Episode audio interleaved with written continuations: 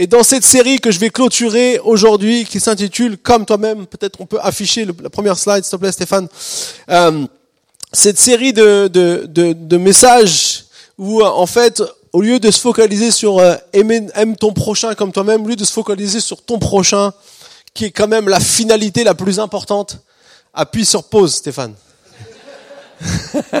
Sinon, tu vas, leur, tu vas les faire vomir avant la fin de la, la prêche. Voilà, tu vois. Et après, tu, voilà, comme ça. C'est, c'est un peu compliqué, mais on, va, on va s'équiper un nouveau logiciel encore. On a besoin de, de, de s'équiper. Mais en tout cas, la réalité, c'est que euh, on se focalise souvent sur le prochain, et ce qui est normal. Hein, aime ton prochain comme toi-même. C'est lui l'objectif. C'est le prochain, c'est pas nous-mêmes. Mais ce qu'on se rend compte, c'est que si nous, nous, on doit aimer notre prochain, c'est que Dieu se sert de nous. En fait, il se sert de toi pour aimer le prochain. Donc, toi est aussi important dans l'histoire. Si euh, tu ne réalises pas et tu n'arrives pas aussi à développer un amour, j'ai envie de dire pour toi-même, selon ce que Dieu veut, selon la, la réalité de Dieu, selon les, les, les principes de Dieu, selon les, les, choses que Dieu a établies pour chacun d'entre nous, ben ça va se répercuter sur ton amour pour les autres. On ne peut pas euh, euh, on peut pas aimer les autres si on n'arrive pas à s'aimer soi-même. C'est un principe, euh, on va dire, euh, on pourrait dire psychologique. on ne va pas faire pour la psychologie aujourd'hui, mais c'est une réalité. Et je crois que euh, Saint-Esprit m'a poussé aussi à, dé, à regarder, à rechercher des choses et à trouver des, des, situations sur ce que Dieu nous dit aussi par rapport à l'importance de comment nous aussi on peut développer et, et, et, euh, et euh, grandir dans, dans la, la, connaissance et dans l'amour pour chacun d'entre nous parce que on veut apprendre à s'aimer pour mieux aimer les autres. C'est pas que nous on est focalisé sur nous, loin de là. C'est certainement pas pour s'arrêter sur nous, mais c'est parce que notre but est de mieux aimer les autres. Et donc, euh, on a vu euh, il y a deux semaines, on a vu un peu l'exemple de Pierre où on a compris que nos propres forces ne suffisent pas, notre propre euh, volonté, sincérité, désir de pouvoir faire les choses comme Dieu, de pouvoir aimer comme Jésus, il a dit aimez-vous les uns autres comme je vous ai aimé, avec nos propres forces ça marchera pas. Et on a vu que Pierre a dû passer aussi par ce temps d'échec et ce temps de d'amour, de, recevoir l'amour de Dieu pour pouvoir aimer. Et donc ça, c'était un peu la, la première base, entre guillemets, la référence qu'on a établie, c'est aimer comme Jésus. Et ensuite, la semaine dernière, Sébrine nous a parlé de l'histoire de cette femme tsunamite euh, qui, au fond, euh, voilà, alors que le prophète lui annonce une belle chose, finalement, elle, elle va avoir une réaction plutôt euh, négative, va dire non, non, me trompe pas. Euh, je ne crois pas aux, aux choses bien qui peuvent m'arriver à moi.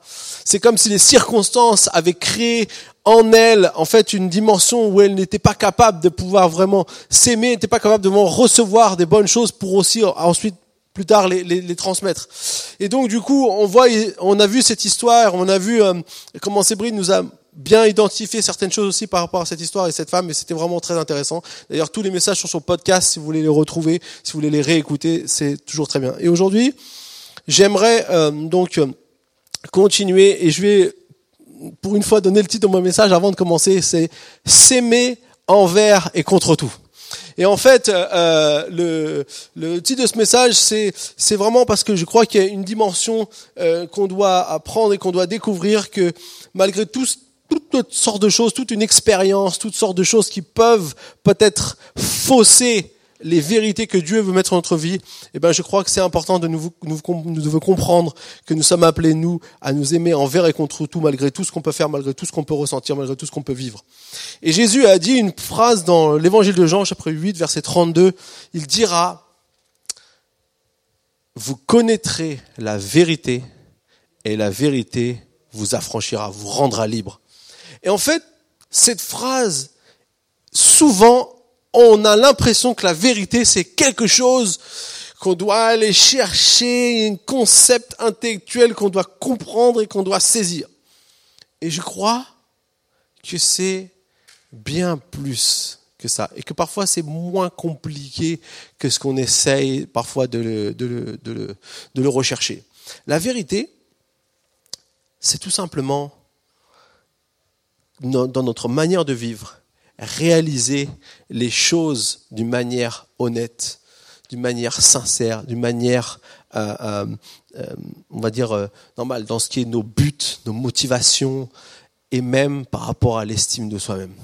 En fait, il y a parfois, on n'a pas besoin de de comprendre une certaine vérité comme quelque chose qui devrait, qu'on devrait comme ça assimiler, euh, se laisser instruire, mais c'est plus au travers de la relation avec Jésus que la vérité va jaillir dans plein d'aspects de notre vie. Je vais vous dire quelque chose, le jour où vous vous convertissez, vous connaissez pas toute la vérité. vous avez le potentiel de la connaître, mais vous la connaissez pas encore. Parce que c'est au travers de la relation avec Jésus. Un jour, j'étais dans, un, dans une cérémonie de vœux du, de l'évêque de Créteil. Et il a dit une phrase qui m'a marqué à vie, qui me marquera à vie. Il a dit, la vérité n'est pas un concept, n'est pas une religion, mais elle est une personne. Et cette personne, c'est Jésus-Christ. Et je vais vous dire quelque chose. Devant toutes les religions, il y avait toutes les religions, les juifs, les musulmans, il y avait tout le parterre de, de, de, de, personnes, euh, de, de, des maires, des préfets, enfin tout, tout le monde était là. Et il a dit cette phrase. Et j'ai dit, c'est ça. C'est au travers d'une relation avec Jésus-Christ qu'on peut, peut connaître la vérité. C'est pas même pas telle branche des protestants, tel euh, truc de, non c'est quand Jésus te connaît et toi tu connais Jésus. Amen. Et donc, j'aimerais qu'on puisse euh, réaliser que parfois en tant que chrétien, on a du mal avec la vérité. Vous savez pourquoi? Parce que la vérité ne fait pas toujours plaisir. c'est pas toujours très beau à voir quand on est honnête avec soi-même. Moi, parfois, quand je me regarde vraiment, vous savez, on voit dans la glace notre aspect physique, mais imaginez, on aurait des, des glaces pour voir à l'intérieur, dans l'âme et dans le cœur. Oula On resterait pas longtemps, beaucoup moins que devant la glace. et ici, parfois, donc, en tant que chrétien, en fait, on, des fois, on a développé des concepts, des choses qu'on devrait faire et des choses qu'on ne devrait pas faire. Et dès que on a tendance à aller dans une chose dans la, vous savez, dans la ligne rouge du mauvais côté, là, dans le, côté où c'est pas bon, on préfère pas le voir, on préfère pas le, le regarder et de continuer et de faire comme si de rien n'était. Et ça, c'est un, ça, c'est une réaction totalement normale et humaine. Je suis le premier à réagir comme ça. Tout le monde en réagit comme ça. Mais parfois, qu'est-ce qu'il est bon de regarder avec vérité, avec sincérité, aux choses peut-être qui ne sont pas forcément belles à voir, mais, qui sont là, mais qu'on a fait.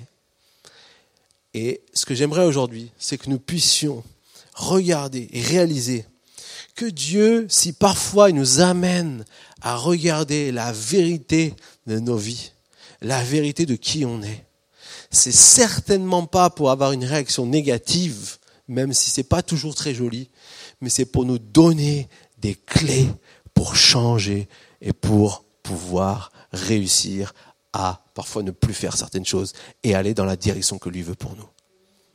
Dieu, il nous aime par-dessus tout. On est ses enfants chéris. Comme je disais la semaine dernière, on est tous des chouchous. on est tous les, préférés. Dieu n'a pas deux préférés, il a que des préférés. et je crois c'est important de comprendre que Dieu veut et désire qu'on puisse vivre au maximum. Je veux que vous ayez la vie et la vie en abondance. C'est pas seulement un petit peu, mais c'est vivre pleinement. Et ce qu'on réalise, pour aller encore un peu plus dans notre thème, c'est que vous savez, quasi 99% du temps, quand on parle avec des gens et des problèmes relationnels, je peux vous dire, c'est presque toujours la faute de l'autre. Ou tout du moins, c'est ce qu'on voit en premier. Et la réalité, c'est que bah, dans un problème relationnel, en règle générale, il y a toujours un peu des deux côtés. Mais la clé pour changer, la, chose qui peut faire tout changer dans, dans un problème entre deux personnes au niveau relationnel, elle est jamais chez l'autre. Elle est chez vous. Et c'est ça qui est, intéressant de savoir, c'est intéressant de découvrir, c'est que nous-mêmes, parfois, dans un problème relationnel, alors, c'est pas vrai à tous les coups, mais je peux vous garantir à long terme, si on regarde à long terme, peut-être parfois à court terme, c'est pas vrai, mais si on regarde à long terme, je suis sûr que si nous, parfois, on changeait vraiment dans, dans tel et tel problème, on aurait une clé pour rétablir beaucoup de relations qui peuvent être en mauvais état. Et je crois que c'est important que nous puissions découvrir. Et j'aimerais parler aujourd'hui, je vais, je vais être euh, assez euh, peut-être euh, percutant, et je crois que c'est vraiment le Saint-Esprit qui, qui, nous donne ça, mais bien sûr avec la grâce de Dieu, pour que nous puissions repartir de ce lieu ce matin en disant, oh, je vais pouvoir réussir à changer des choses qui vont pas. Je vais pouvoir m'améliorer peut-être si tout va bien. Je vais pouvoir encore aller plus loin. J'aimerais vous ouvrir une perspective divine sur ce que Dieu veut faire sur vous, dans la manière qu'on peut avoir à, s'aimer par-dessus tout et de voir ce que Dieu veut faire. Amen. Je vous propose qu'on prie maintenant. Je crois vraiment que c'est un temps spécial et que chacun de nous puisse ouvrir son cœur, même si ça fait parfois un peu mal, même si parfois c'est un peu difficile des choses qu'on entend, mais qu'on puisse ouvrir son cœur parce que Dieu est un Dieu bon, tendre et il veut le meilleur pour nous. Seigneur, te demandons maintenant que par ton Saint-Esprit, Seigneur, c'est toi qui parles ce matin. C'est toi qui va qui va partager peut-être des choses, Seigneur, qui peuvent nous, nous rendre parfois un peu délicats ou pas faciles, Seigneur, sur des choses que tu veux nous dire ce matin. Et je te prie, Seigneur, que que par ton Saint Esprit, tu puisses, Seigneur, vraiment euh, donner des clés à des frères et des sœurs qui ont besoin. Euh, peut-être parfois qui se rendent même plus compte du schéma dans lequel ils ont été pris et qui ont besoin de ta grâce et de ton Saint-Esprit comme agent de, régénération, de changement, de revitalisation dans nos vies, Seigneur. Merci, Seigneur mon Dieu. Que ton nom soit loué et béni à jamais. Amen. Amen. Alors, je vais prendre un passage très bien pour ce matin, le psaume 139. On va prendre le psaume 139 et on va lire ça ensemble, on va le lire entièrement. Il y a 24 versets, mais je suis sûr que pour vous, la parole de Dieu, on pourrait la lire des heures, ça ne vous, ça ne vous manquerait pas. Hein ah, Miguel dit Amen. Bon, bah. Psaume 139, verset 1. Au chef de cœur, psaume de David. Éternel, tu m'examines et tu me connais. Tu sais quand je m'assieds et quand je me lève. Tu discernes de loin ma pensée. Tu sais quand je marche et quand je me couche et toutes mes voix te sont familières. La parole n'est pas encore sur ma langue que déjà, éternel, tu la connais entièrement. Tu m'entoures par derrière et par devant et tu mets ta main sur moi. Une telle connaissance est trop extraordinaire pour moi. Elle est trop élevée pour que je puisse l'atteindre. Où pourrais-je aller loin de ton esprit? Où pourrais-je fuir loin de ta présence? Si je monte au ciel, tu es là. Si je me couche sous ces jours des morts, te voilà. Si je prends les ailes de l'aurore pour habiter à l'extrémité de la mer, là aussi ta main me conduira, ta, main droite m'empoignera. Si je me dis, au moins les ténèbres me couvriront, la nuit devient lumière autour de moi. Même les ténèbres ne sont pas obscures pour toi. La nuit brille comme le jour et les ténèbres comme la lumière. C'est toi qui as formé mes reins, qui m'as tissé dans le ventre de ma mère. Je te loue de ce que je suis une créature si merveilleuse. Tes œuvres sont admirables et je le reconnais bien. Mon corps n'était pas caché devant toi lorsque j'ai été fait dans le secret, tissé dans les profondeurs de la terre. Je n'étais encore qu'une masse informe, mais tes yeux me voyaient, et sur ton livre étaient inscrits tous les jours qui m'étaient destinés avant qu'un seul d'entre eux n'existe. Que tes pensées, ô Dieu, me semblent impénétrables, que leur nombre est grand. Comment les compter? Elles sont plus nombreuses que les, que les grains de sable. Je me réveille et je suis encore avec toi. Ô Dieu, si seulement tu faisais mourir le méchant, homme sanguinaire, éloignez-vous de moi. Ils parlent de toi pour appuyer leurs projets criminels. Ils utilisent ton nom pour mentir, eux, tes ennemis. Éternel, comment pourrais-je ne pas détester ceux qui te détestent, ne pas éprouver du dégoût pour ceux qui te combattent? Je les déteste de façon absolue, ils sont pour moi des ennemis. Examine-moi, ô Dieu, et connais mon cœur. Mets-moi à l'épreuve et connais mes pensées. Regarde si je suis sur une mauvaise voie et conduis-moi sur la voie de l'éternité. Et tout le monde dit Amen. Amen. Dans ce psaume, qui a beaucoup de, de choses, j'aimerais relever trois pensées principales. La première d'entre elles, c'est déjà de voir comment le psalmiste, enfin David, va commencer à décrire combien Dieu nous connaît, ou le connaît déjà lui. Il, dit, tu m'examines, tu me connais.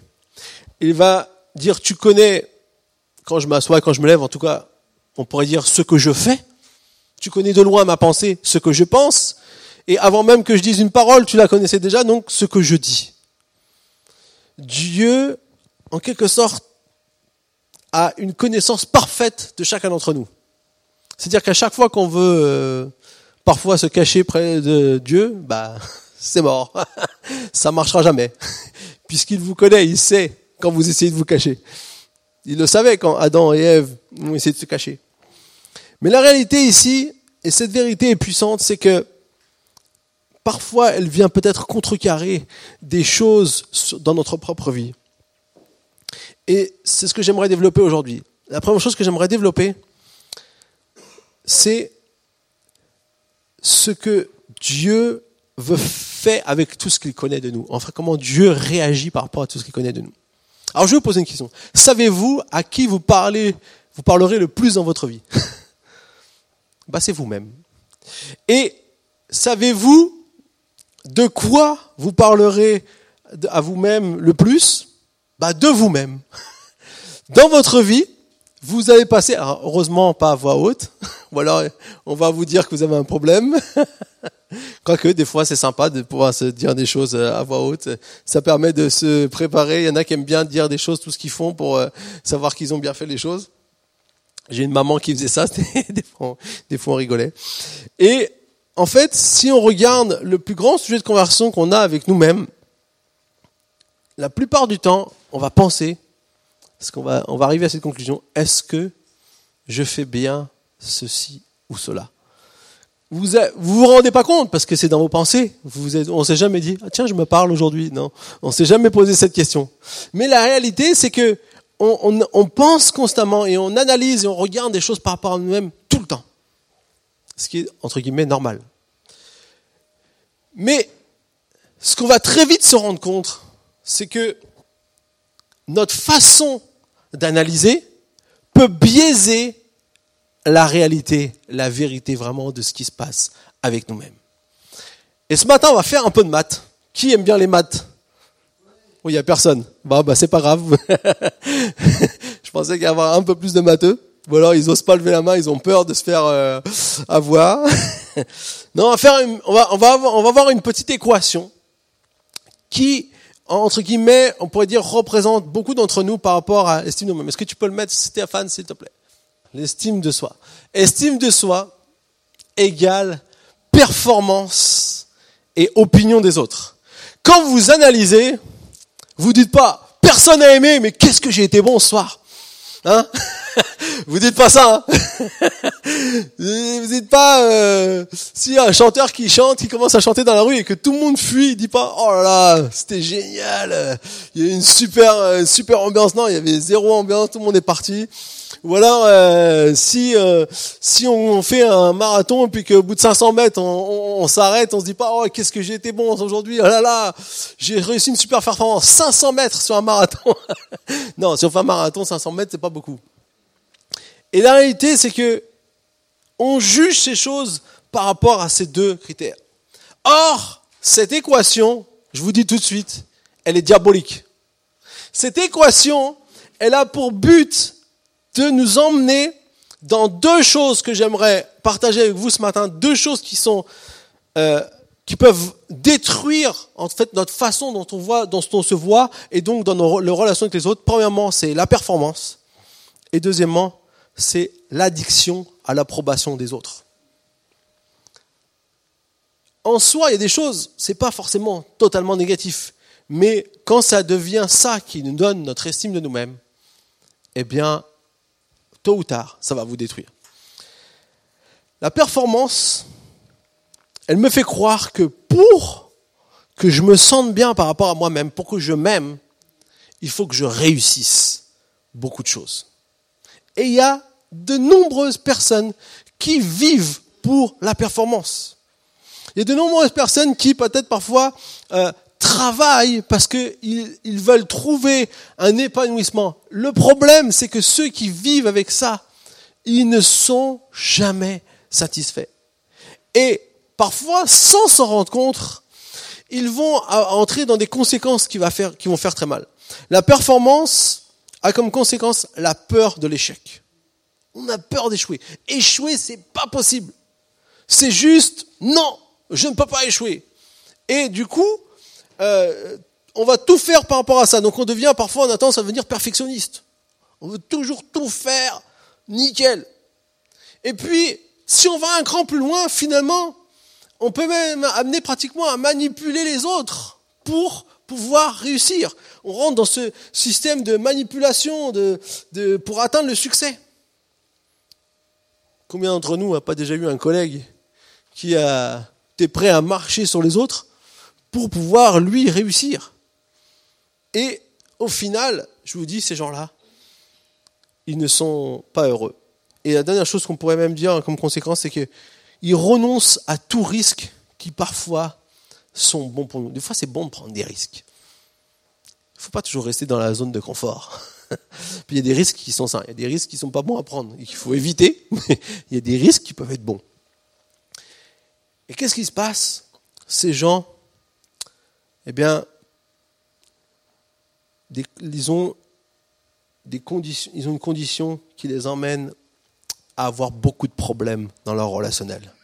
Parce que tout est basé sur la performance. La deuxième chose qu'on peut voir ici, je vais vous donner un petit exemple. Moi, je ne m'aime pas quand je bricole. Parce que quand je bricole, généralement, ça, c'est pas vraiment performant. C'est plutôt voué parfois à l'échec. Alors, j'arrive à faire quelques, quelques petites choses. Merci Seigneur. Et il faut parfois persévérer un peu. Mais surtout, je râle. Et c'est vrai que je rends compte que des fois, je me parle mal quand je bricole. J'ai même arrivé une fois de m'insulter. Mais qu'est-ce que tu fais? Mais c'est pas possible. Et du coup, on arrive dans certaines réactions. Alors, je prends un exemple qui est totalement, euh, on va dire, secondaire, moins important. Mais ce sont des choses qui nous empêchent parfois de nous aimer, de pas réussir. La deuxième chose qu'on a vue aujourd'hui, c'est l'addiction à l'approbation des autres. C'est l'autre mensonge qui découle de cette équation. On pense que l'on doit être accepté des autres pour se sentir bien. Parce que personne n'aime être rejeté. Ça, c'est sûr que personne n'aime être rejeté. Quand on était enfant, à la cour d'école, on voulait surtout pas être celui qui était mis à l'écart. Et ceux qui sont mis à l'écart le vivent très mal. D'ailleurs, aujourd'hui, avec les réseaux sociaux, dans, euh, dans, les écoles, il y a beaucoup de mal qui peut être fait. Parfois, on, stigmatise des personnes via les réseaux sociaux, surtout des ados, et ça va très très loin, ça peut même aller jusqu'au suicide. Tellement il y a cette, cette, cette, cette peur, cette crainte d'être rejeté, et cette souffrance qui est derrière. Mais, et c'est sûrement un des plus grands défis de notre société, parfois, même chez les chrétiens, on peut arriver dans, ce problème relationnel par rapport à l'approbation des autres. Et vous savez, on a tendance à s'isoler quand on n'arrive pas à trouver l'approbation des autres. Eh bien, on arrive à s'isoler. Et même la solitude aujourd'hui peut avoir un impact. D'ailleurs, euh, dans la crise, euh, la crise du logement, comme on dit aujourd'hui, vous savez que c'est parce qu'il y a beaucoup de personnes qui vivent maintenant seules on se sépare et on vit seul. Et du coup, ça a démultiplié les, logements et on se trouve, alors bien sûr qu'on a grandi aussi un peu en population, mais la réalité, c'est que ça aussi est un facteur important sur euh, un problème de notre société.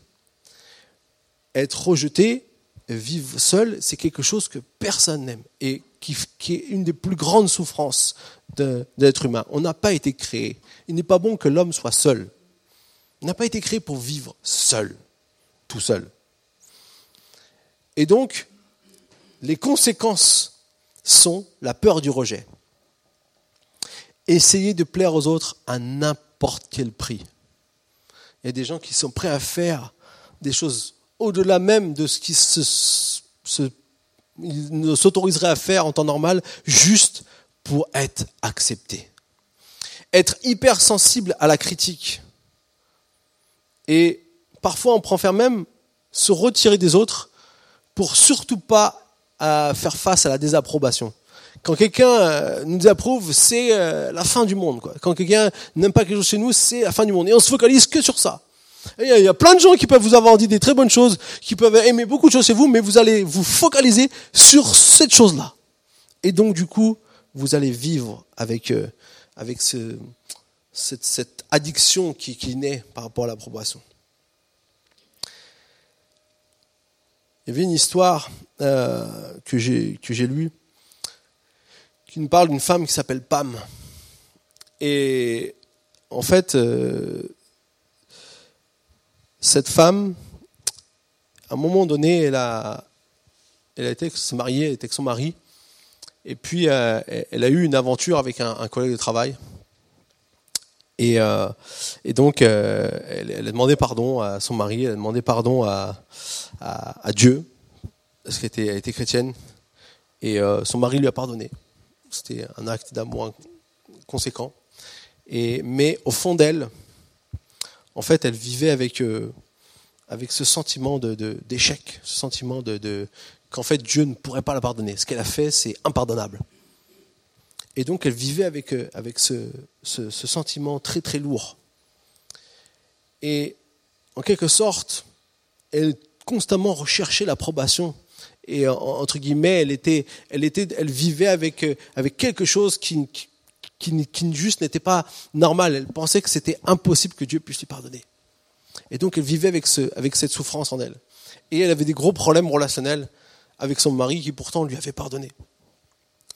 Et en fait, quand on revient sur ce psaume, je vais reprendre cet exemple après, quand on revient sur ce psaume, ce qui est incroyable quand Dieu décrit, je sais tout ce que tu fais. Les bonnes choses, les moins bonnes choses. Tout ce que tu fais, quand tu te lèves jusqu'à quand tu te couches. C'est toute la journée. je sais tout ce que tu fais. Mais ce qui est incroyable, et j'avais jamais fait attention, c'est qu'il dit, tu m'entoures par devant et par derrière, et tu mets ta main sur moi. En fait, j'avais jamais réalisé ici que le psalmiste, qu'il a compris, c'est que quand, malgré que Dieu, c'est tout ce qu'il fait, connaît tout de lui, c'est tout ce qu'il dit, tout ce qu'il pense, tout ce qu'il a fait, eh bien, il l'aime. Et moi, j'aimerais te dire quelque chose ce matin. Dieu t'aime. Même comme cette femme qui a échoué, qui a pourtant demandé pardon et s'est repenti réellement, n'est pas, n'a pas continué dans cette voie-là, mais quelque chose l'a bloqué de pouvoir ressentir cet amour. Et une des choses qui, qui, qui peut faire face à toutes ces choses, à tout ce que, tout ce, cette performance, à toute cette approbation des autres, c'est parce qu'en quelque sorte, on n'a pas trouvé, on n'a pas vraiment reçu la réconciliation qu'on a avec Jésus-Christ lorsqu'on le connaît. Et c'est important qu'on réalise que Dieu veut faire ce travail en nous. C'est pas automatique quand on se convertit, mais le potentiel est là. À nous de le vivre, de l'expérimenter. Et Pam a pu recevoir ça avec un, en ayant rencontre avec un, un, homme qui est un pasteur qui s'occupait d'elle. Elle a réalisé qu'il y avait un blocage ici. Mais pendant des années, elle vivait avec ce, avec ce poids, alors que Jésus l'a pardonné. Alors, peux mettre la prochaine diapo, s'il te plaît, Stéphane? Mon point, c'était, Dieu me connaît entièrement, mais il m'aime et il m'aime. Il me connaît tout de moi et il m'aime. Et ce passage nous dit, et vous qui étiez autrefois étrangers et ennemis de Dieu par vos pensées et par vos œuvres mauvaises, il vous a maintenant réconcilié par la mort de son Fils dans son corps de chair pour vous faire paraître devant lui saint, sans défaut et sans reproche. Ce que je vous dis là, c'est pas une énorme révélation euh, que vous ne savez pas. Mais moi, j'aimerais savoir, est-ce que vous le vivez? Est-ce que ce n'est pas juste un concept qu'on sait, mais qu'au fond de nous-mêmes, les choses qui sont peut-être encore, peut-être sont passées, qui sont pardonnées, qui sont effacées pour Dieu, ils sont encore là chez nous?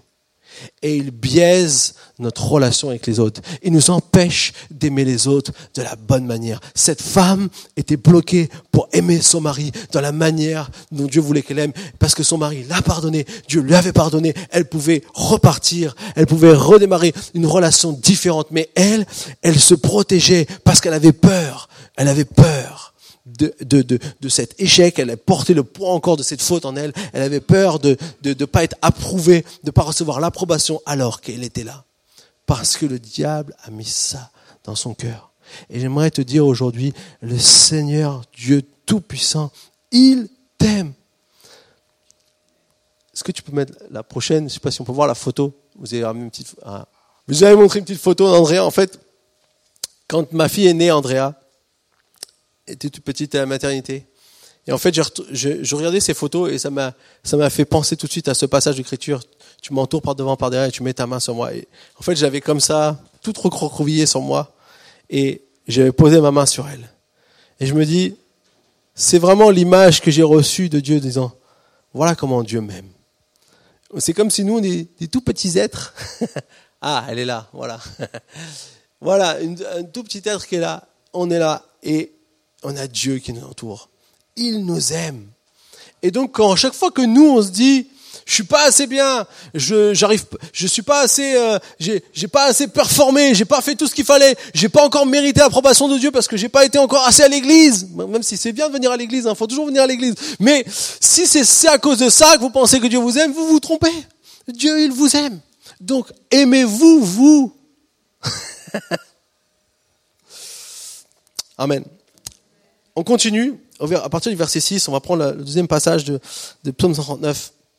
Il continue et il dit, c'est une science trop, trop grande pour moi. il dit, si je vais à tel endroit, tu voilà, si je vais au séjour des morts, tu voilà, si, si où pourrais-je fuir loin de ta face? Et il dira même, même là où, si je suis recouvert par les ténèbres, finalement, ta lumière sera plus forte. Entre guillemets, je ne peux pas être séparé de toi même par des plus grandes ténèbres qui existent. cette pensée est incroyable pour moi parce qu'elle montre à quel point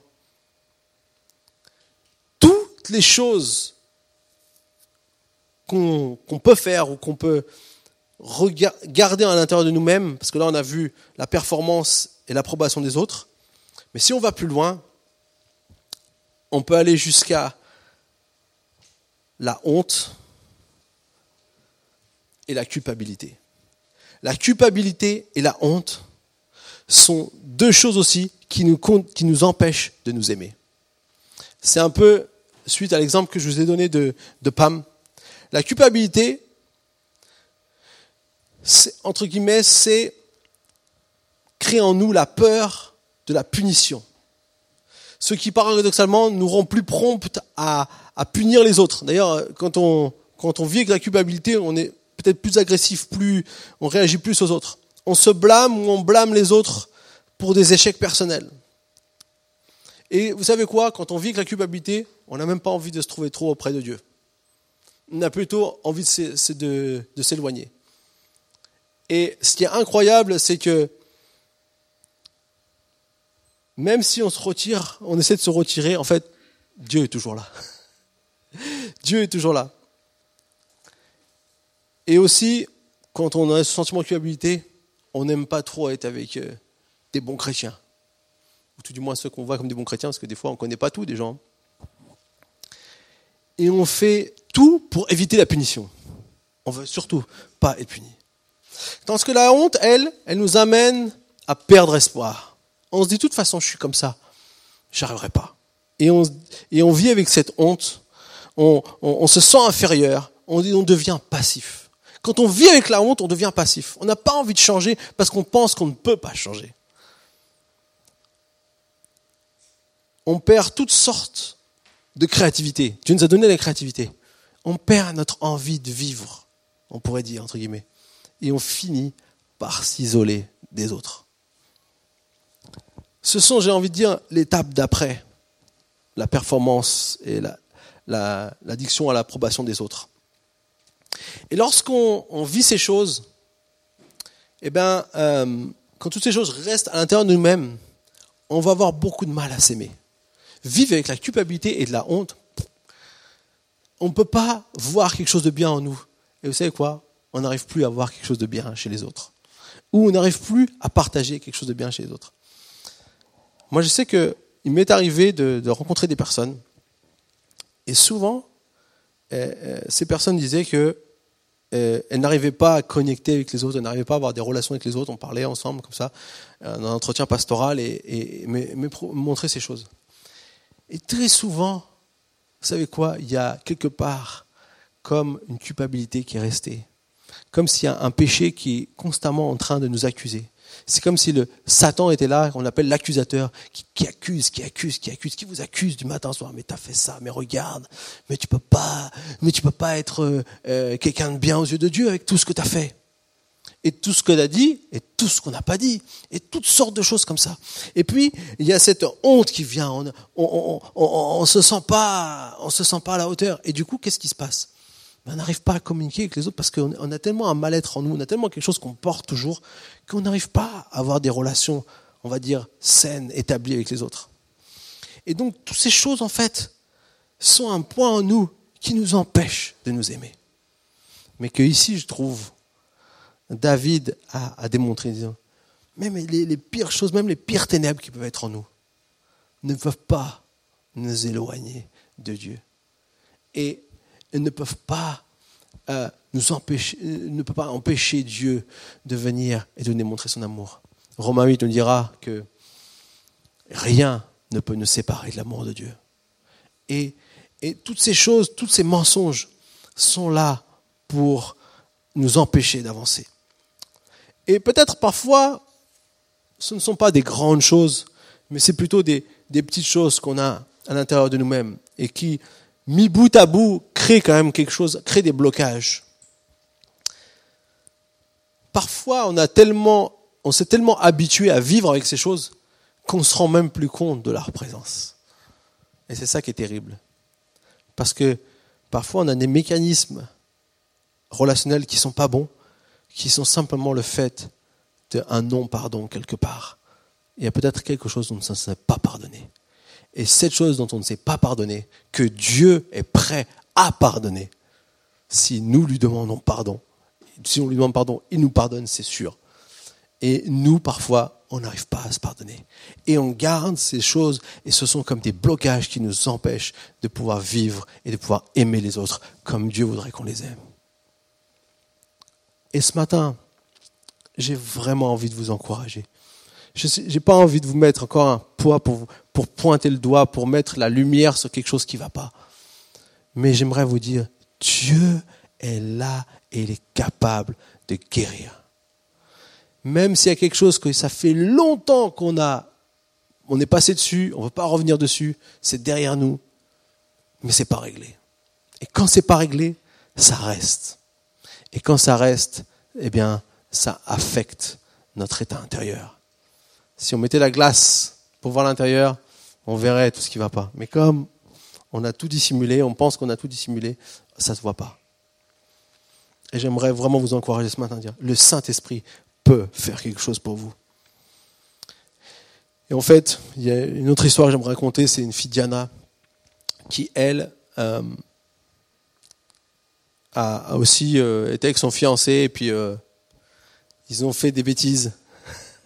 Ils devaient se marier. Et avant de se marier, elle vivait dans une famille protestante très conservatrice. Et euh, elle avait très très peur et elle se disait avec son, avec son, fiancé qu'est-ce qu'on fait?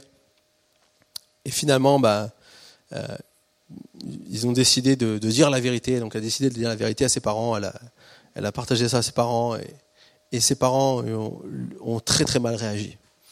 Et lui ont fait, euh, lui ont fait porter euh, euh, le poids de déshonneur, de la honte, toutes sortes de choses. Et cette fille a été, a été brisée. Et bien que dans son, dans son péché, elle aurait pu rien dire, personne n'aurait rien su. Elle aurait pu faire un, comme on dit, un super, un super beau mariage incognito. Mais elle a, elle a décidé non, de, dire la vérité, de, s'exposer, de, demander euh, pardon à ses parents, tout ça. Mais ses parents ont mal réagi. Et du coup, elle est partie ensuite et euh, elle a été dans la drogue et toutes sortes de choses à cause de cette honte qui était toujours sur elle. Elle a vécu quelque chose de difficile parce qu'elle n'arrivait pas à s'aimer. Et je me dis, c'est important qu'on réalise que Dieu, il pardonne. Et que nous, on peut aussi pardonner. Et qu'avec Dieu, on peut recevoir le pardon. Et que quand bien même on a honte de ce qu'on a fait, et que c'est légitime d'avoir honte, Dieu peut enlever ça. Dieu peut retirer ça. Dieu peut enlever cette culpabilité. À condition, bien sûr, qu'on demande pardon sincèrement au Seigneur. On ne joue pas avec Dieu. Vous pouvez jouer avec tout le monde, mais vous ne pouvez pas jouer avec Dieu. si vous n'êtes pas sincère dans votre cœur, si c'est histoire de faire bien, ça va se voir. C'est pas authentique. Mais quand c'est authentique, et quand du, fond de vos cœurs vous désirez changer, Dieu va vous donner, le Saint-Esprit va vous aider à changer et à grandir et à avancer. Mais il vous pardonne parce que c'est ce qu'il est venu faire sur la croix. Et donc, on peut s'aimer même quand on a fait des choses qui ne sont pas à la gloire de Dieu. Parce que pour Dieu, quand elles sont pardonnées, elles ne sont plus là. Dieu est toujours là. J'arrive à mon troisième et dernier point. En quelque sorte, c'est un peu la finale de ce que je voudrais partager. Le passage où David parle, c'est toi qui as formé mes reins. C'est toi qui as tissé dans le ventre de ma mère. C'est toi quand alors j'étais qu'une masse informe, tes yeux me voyaient.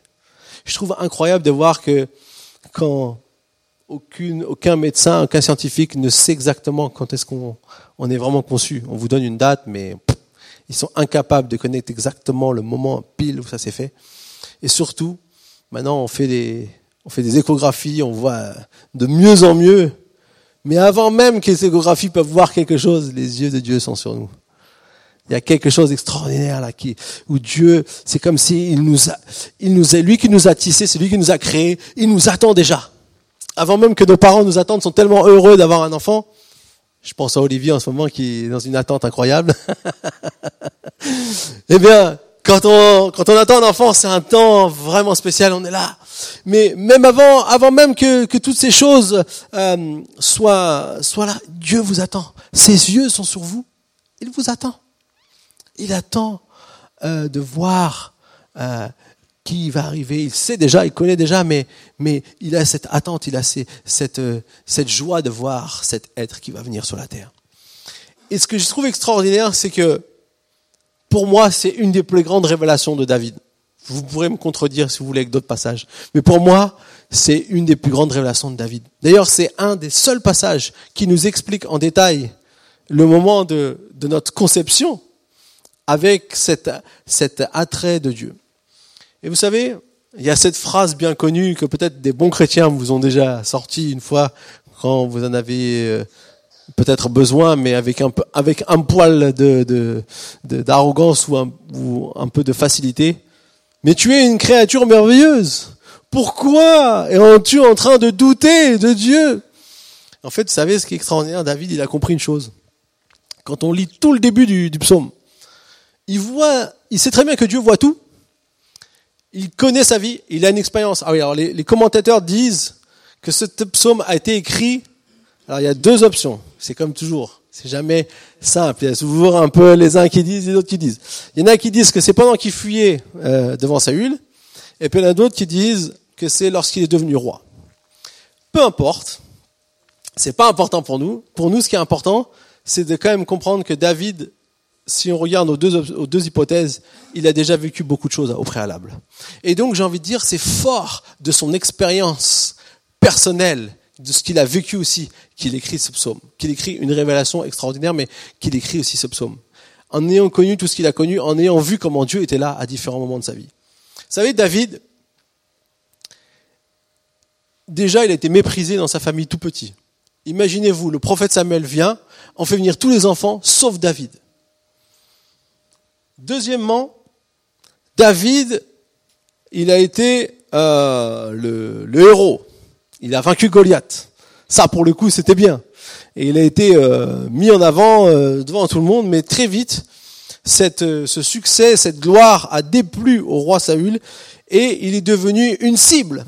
Il est devenu quelqu'un à qui qu'on traque, et il a connu la solitude. Il a été tout seul dans une grotte pendant un certain temps, avant d'être rejoint par sa famille et d'autres personnes.